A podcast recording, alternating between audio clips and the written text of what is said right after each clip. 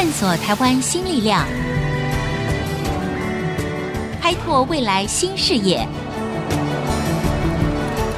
春风华语，聚焦台湾，沈春华主持。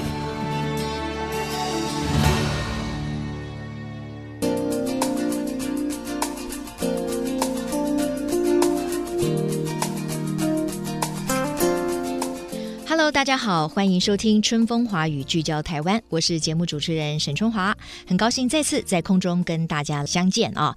这个节目呢，我们每周一的上午七点半首播，在 IC 之音网站 triple w 点 ic 九七五点 com 也可以随时收听。另外呢，我们在 Apple Podcast 跟 Google Podcast 呢，各位呢也都可以随时听到哈。最近啊，我跟这个朋友们呢谈到了下一代的教育问题的时候啊。大家其实都显得忧心忡忡哈，因为这个传统式的学校教育呢，好像已经跟不上时代的脚步了。当科技进步非常神速的时候，到底学校教育要怎么样创新，才能够真正帮助到学生，真的能够培养年轻人的竞争力，而不是在他们进入职场的时候呢，突然觉得他们的所学跟所用完全脱节了。所以很多的家长啊，就很热衷讨论一个话题。这个话题就是说，是不是应该将科技教育，包括像大数据啦，包括像写程式语言啦，哈，包括像物联网啊等等的这些科技教育，及早纳入学校的课程当中？哎，可是很多家长又说了，那每个孩子的志趣跟学习力又不一样啊，那该如何让科技教育有效地在学子的身上开花结果呢？我们今天很高兴邀请到了交通大学的林一平教授来到我们的节目当中，跟我们来谈谈这个问题。林教授您好，沈春华小姐您好，各位听众大家好。其实林一平教授，我相信呢很多的听众朋友呢觉得非常的耳熟，因为他也曾经是我们科技部的代理部长，还有政务次长哈。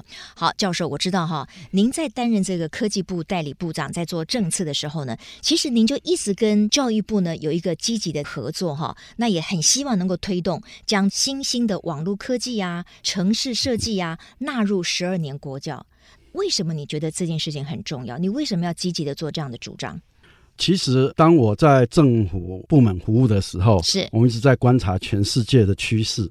美国纽约市，他们就说所有的高中学生都一定要学会写程式。嗯，然后那个爱沙尼亚，各位知道，他们是从国小就开始。从国小对。好，所以有不同的国家在做这件事。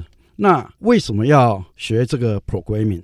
我们现在谈到最多的就是 AI 人工智慧。人工智慧是。好，那人工智慧你要能够呈现出来的话，其实都是由写程式。产生很多 AI 的工具来达到使用人工智能这个效果。是。那在未来的社会竞争的话，嗯，像各位知道，嗯，美国川普总统把 AI 纳为他们国家的政策性发展的重要项目，嗯，特别强调。对。为什么它那么重要？因为 AI 的东西可以让你做预测。嗯。你要是预测的越准的话，你的能力就越强。比如说，你要是能够预测明天的股票。今天去买的话，嗯，你就赚比别人更多的钱，嗯，我们讲比较俗气的，对，就这样子。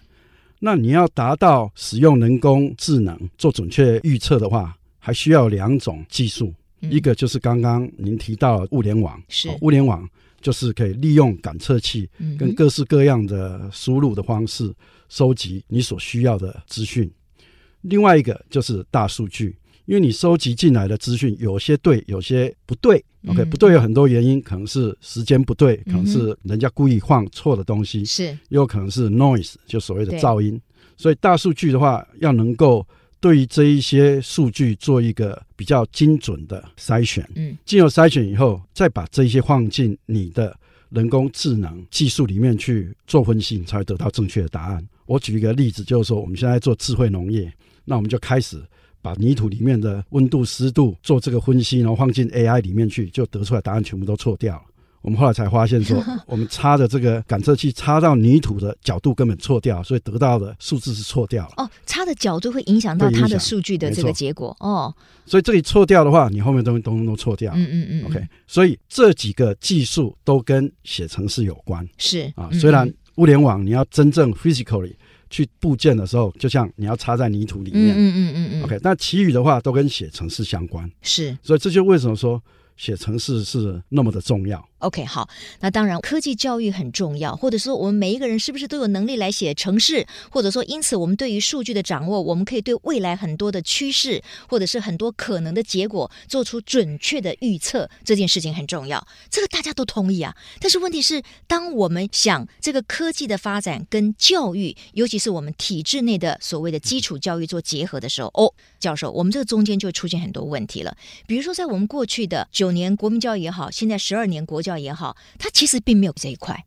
那你就谈论到有师资的问题啦，还有每一个学生过去，我们不是常常讲说什么适才适性吗？那有很多的家长可能会说：“哎呀，可是我的小孩就是数学不好啊，他怎么还跟着你去学写这个什么程式呢？”另外一种担心又会出来了。所以我知道您在推动，让我们的下一代他们在更及早的时候学习程式语言，啊，或者学习科技这个技术。但是您对于我刚才提到的那些可能的疑虑，您的说法是什么？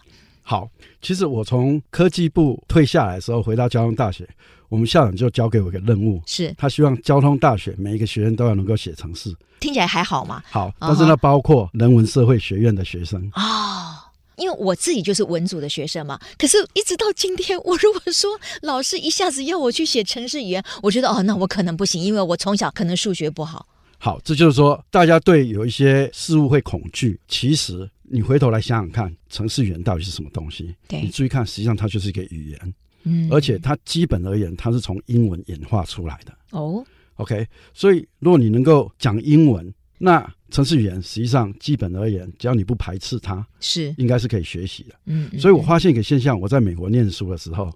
很多台湾去的留学生，programming 最强是外文系。就是说，当你在学习城市语言的时候，它是用到很多英文吗？还是它是跟英文的连接是什么？哦，文法。文法其实城市语言它是两个东西结合在一起的，嗯、一个是数学，对，一个就是英文。在外文系有一科叫做 linguistic。语言学实际上在我们 computer science 也很重要的一个科目。哦，哎，那我这样听起来有点信心了，因为好歹我想我英文跟语文这方面应该还可以。那我数学差一点，可是呢，也有一半的利基了。像我的话，就是数学还算好，但是语言很糟糕啊，发音都不标准的。哦，OK，所以你跟我都一半一半，没有错，没有 错。但是你看看你今天的专业，就是在资讯工程啊、物联网、大数据等等。这是我们后来选择你要怎么走向啊，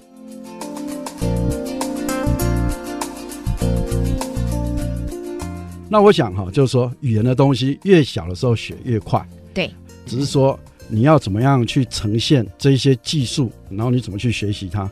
还有另外一个面向，就是说你要懂电脑语言的观念，不见得说你一定要写电脑语言程式。好，比如说我相信我们这个每个人在职场的话，嗯，你都一定要能够做 PowerPoint，对。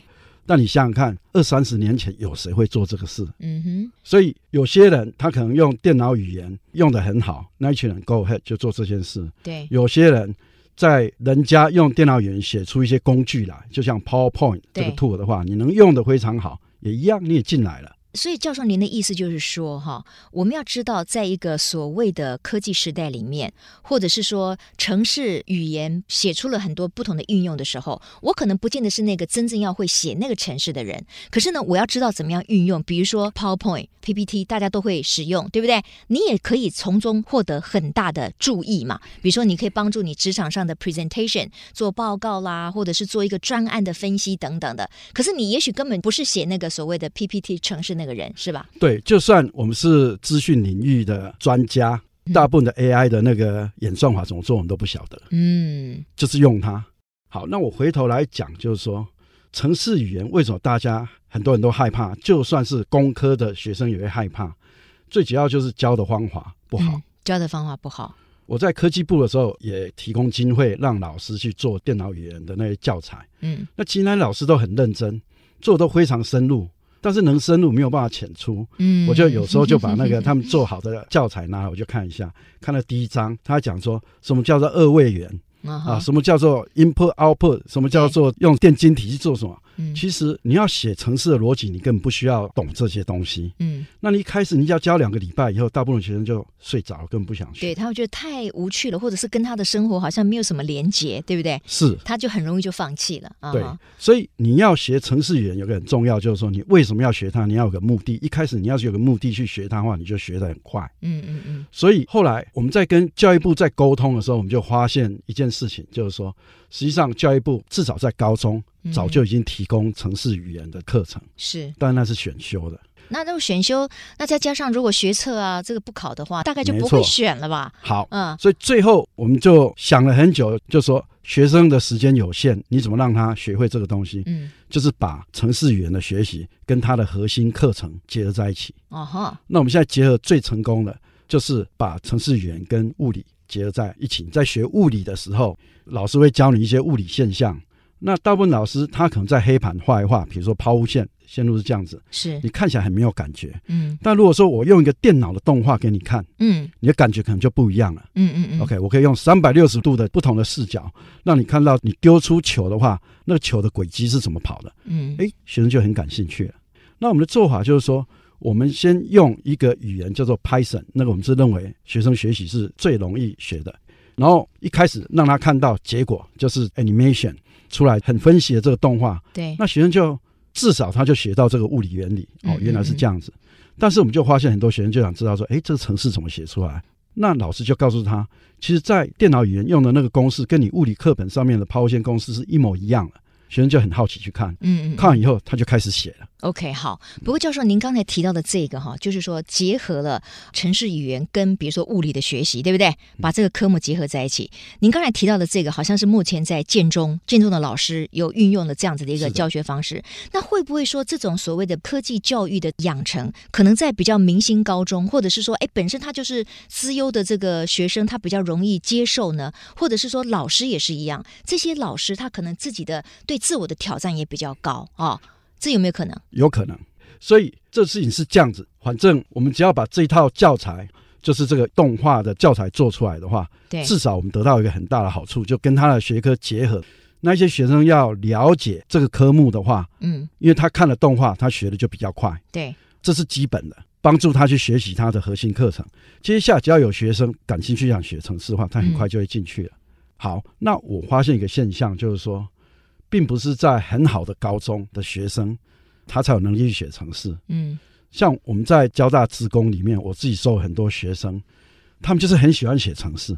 那其他成绩就很糟糕哦。OK，OK，所以不见得也是一个很好的所谓明星的高中的学生，但是他可能对于写城市是有热情的，没错啊哈。OK，那我们就要发掘这些的学生出来。是好，那在广告回来之后呢，我们要继续请教在现场的交通大学的林一平教授，他曾经是我们科技部的代理部长跟政务次长。那今天我们要谈的就是说，怎么样把科技的教育融入在我们的十二年国教里面。刚才提到了高中生的部分，尽量呢让大家有动力。哈，比如说结合原有的这个学科，那可是再往下扎根，就比如说小学生有没有可能呢？或者说我们进入国中呢？这件事情到底我们要怎么样面对？年纪越小学城市语言会越好，这件事情它的答案会是什么？广告回来继续春风华语聚焦台湾。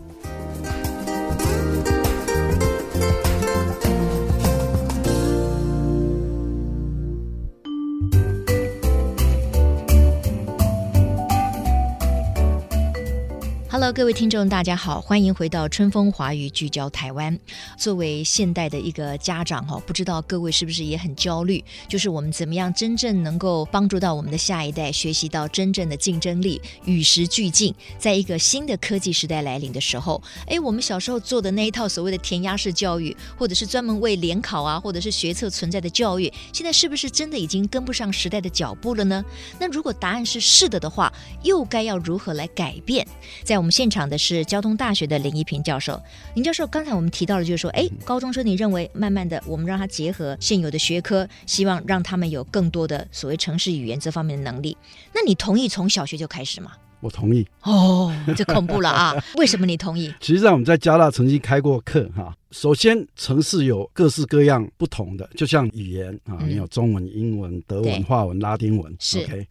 所以其实也有很多人想办法创造一些让小朋友容易学的语言，比如说 MIT 的这个 Scratch，对，好，它就是图像式的，是 OK。在这个过程当中，最主要在教城市语言什么？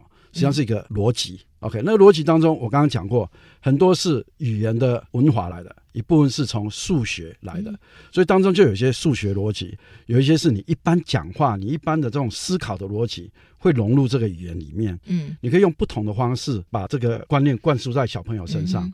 最重要就是让小朋友他的逻辑会越来越清楚，然后就越来越有创意。像我们曾经教过小朋友用手机写出来程式，可以用他拿手机移动的时候，那就一只猫就可以一直追着一只老鼠。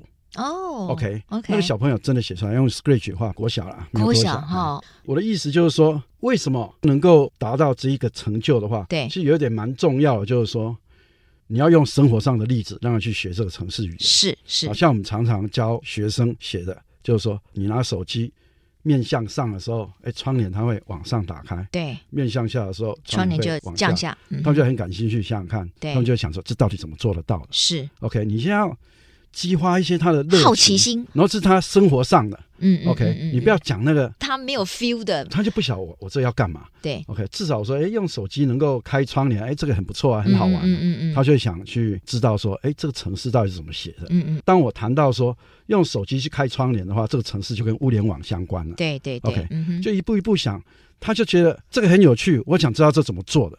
整个过程，你要让学生一直有这个想法的话，就会成功。那我觉得林教授讲到一点，我觉得正在听这个节目的听众朋友可能也觉得，哎，不错。如果说很多人不是对学习语言很有热情吗？或者我们现在全国上下不是在推所谓的双语教育，对不对？就是我们既要学中文，那我们也希望大家的英文都能够很好。那如果城市语言，我们就把它定位说，它就是一种语言。从小的时候，我们去认识、了解这个语言，学习怎么样把这个语言能够写得好。说得好，这个是不是可以降低我们对于所谓城市语言的恐惧？可是刚才呢，林教授您提到的哈，你讲到说哦，我们要怎么样学习，激发他的兴趣等等。哎，对啊，那我就想到第二个难题就来了。嗯、那师资有办法跟得上吗？第一个，他没有一个好的教材；第二个，even 他有了教材了，他如何像您刚才说的，又把什么生活的情境啊，什么激发好奇心啊，让这个小朋友他不会觉得说哦，好可怕哦，这个师资怎么跟得上？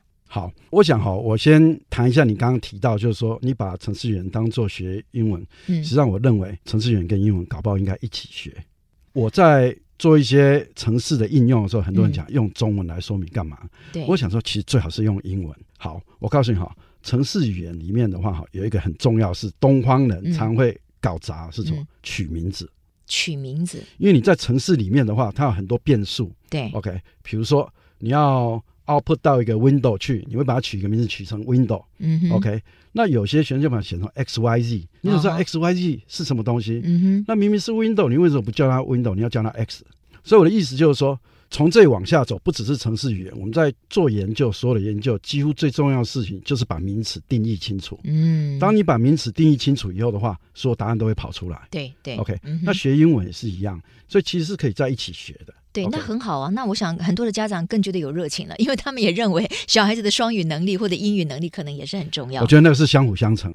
你注意听我讲的话，都是我认为城市语言很重要。但是偏偏大家不会把它当做一个独立的东西，你要认真去学的话，嗯、你就尽量去跟核心课程结合在一起。对，你跟物理结合在一起，跟化学结合在一起，甚至跟英文结合在一起。跟英文结合在一起，你要做这个工作是好。那接下来您问的问题说，那老师，师资怎么办？其实最大的困难会在这里，对不对？但是我们的运气很好，是，就是说我们一开始找的，我们找的是建中的老师，他们一下就弄懂说这个东西。可是我们不能只有教建中的学生嘛，因为你的理想是说，我们不但教这些所谓的比较资优的明星高中的高中生，甚至我们还可以下降到国中或者是国小。那这些老师的师资有没有办法去教这样的课程？那挑战就更大了。好，所以这东西要做的话，哈，你就要一步一步进行。比如说，我们现在那个建中老师做完以后的话，嗯，实际上他们已经开始在扩散了。嗯，我们开始有一些研讨会，让其他感兴趣的老师。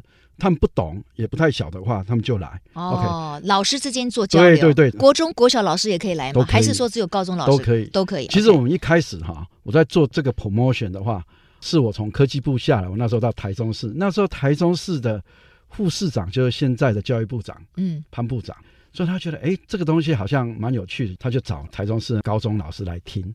讲完以后的话，台中市那时候一个计算机中心的主任，他跑来跟我讲。他说：“哎，这个国小还能教，我就觉得很奇怪。哎，我在做高中老师的研习，为什么你跟我提到这个国小？嗯、原来他是一个国小校长。OK，所以我那时候也没有想到说我要把它推到那么底层，嗯、但后来发现的确是可以办得到的。嗯嗯嗯。我们现在越做越有感觉。OK，是，但是能力就是不够，就像你讲，老师还是要一步一步推。对，但是一旦我们做成的话。”学生学到了，不是说我学到一个东西，我知道它，而是他可以真正运用在他的生活上。最重要就是这一点。像我们在建中拿去教的那一套东西的话，我们现在弄放在智慧农业，嗯，我们在种姜黄啊哈，我们都一直觉得就是说，哦，你要学会了以后。那你在真正的场域，你要重新来，你要怎么套进去？嗯，实际上你在初步的学习的话，就应该套在一起。对对。那这套在一起代表什么意思？你跟生活要紧密的结合。结合嘛，然后再调整也没有关系啊。或者你从这个生活的应用当中，你又有更多的收获跟感想，你又可以再进一步的学习。所以最后我学到的教训就是说，你要在教这个过程当中，你用的每一个例子都应该跟生活结合在一起。对对。只要跟生活没有结合在一起，你不要浪费时间，不要去教它，嗯嗯，就这样子。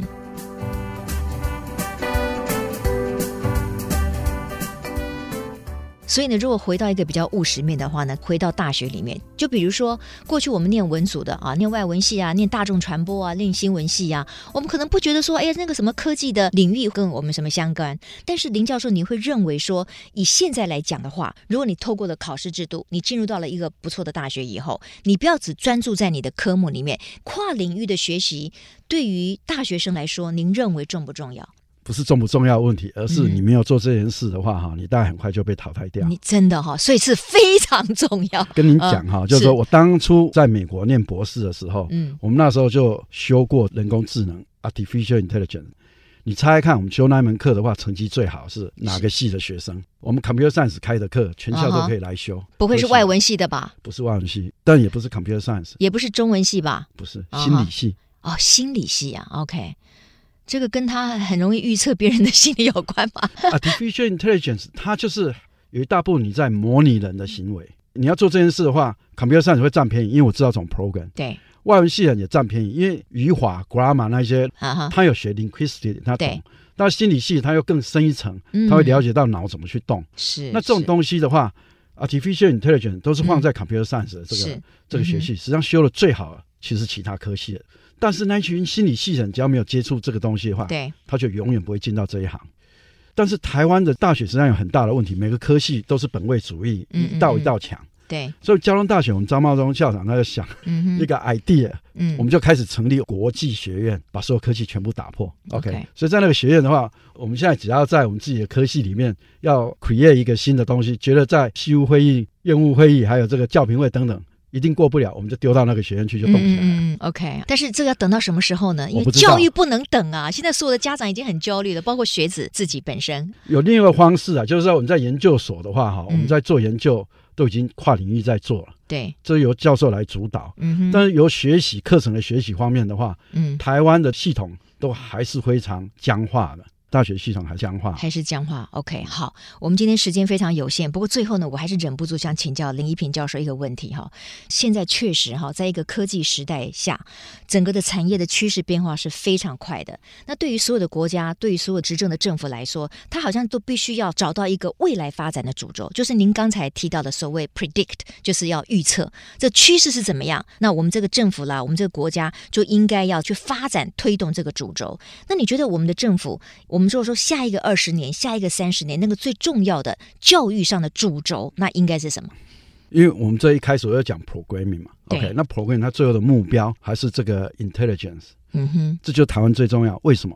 其实这件事情的话，哈，要提到我在当官的时候，是美国的一位助理国务卿来访台，他就问我这件事，他说美国的话，哈，政策哦，我们有三十年的政策，那你们台湾呢？我在想说，我天天在救火。嗯他就举一个例子，比如说、嗯、那时候他们不是那个石油，他们是油业盐那个搞得很好。对对对对。他说我们的三十年的石油政策，这个那个这个那个讲老半天，我想你这个讲这个，我们是一个海岛，根本没有 resource。我就回答就是说，我们只能开发脑力。对，因为我们一个小岛什么都没有。对对。所以人才是我们最要人才是最重要。但是我们培养出来 intelligence 要放在哪边？嗯哼。台湾是有很多可以放的，为什么？你要注意看，台湾很多传统产业已经渐渐消失了。对对。但是这一些传统产业实际上都是隐形冠军。对，是。但是没有人传承，包括农业都是。嗯哼。所以我们现在开始把这一些 intelligence 的东西，从物联网、从大数据，再到 intelligence 人工智能，我们应用到这些传统到传统产业结合在一起，让它再复活复苏。举个例子哈，就是说，比如说纺织业，哦，我们跟纺织业合作，嗯，他很知道怎么去做衣服，但是他现在卖不了了，那且卖都很便宜。但是我们发现说，你衣服实际上你把感测器放进去的话，可以量测很多生理资讯是很有用的。嗯哼。但是我们这些做感测器的人，只要放进衣服，人家都不会穿，穿上去都不舒服。对。他们知道怎么样把东西塞进去，穿起来是很舒服。嗯嗯。这就是他的专长。对。这种合作做完以后的话，他的一件衣服价钱变成十倍。所以你看看，川产又复苏了，而且赋予它更高的这个附加价值。而且台湾就这条路，台湾只有这条路，没有第二条路了。今天非常谢谢交通大学的林一平教授哈。我觉得最后还有一点就是要提醒，包括我在内的所有的家长哈，就是说一个进步当中的时代，其实我们所有的人的观念是要跟着改变的。如果我们的观念不跟着与时俱进的话，其实我们很难对于我们下一代的教育，可以给他们更多更有竞争力的选择哈。这个提供给大家做参考。谢谢林教授。好，谢谢您。好，也谢谢所有听众朋友的收听。我们下次同一时间再会。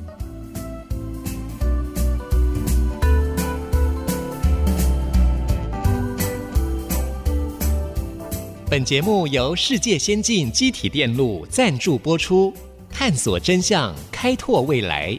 世界先进机体电路与您一起聚焦台湾。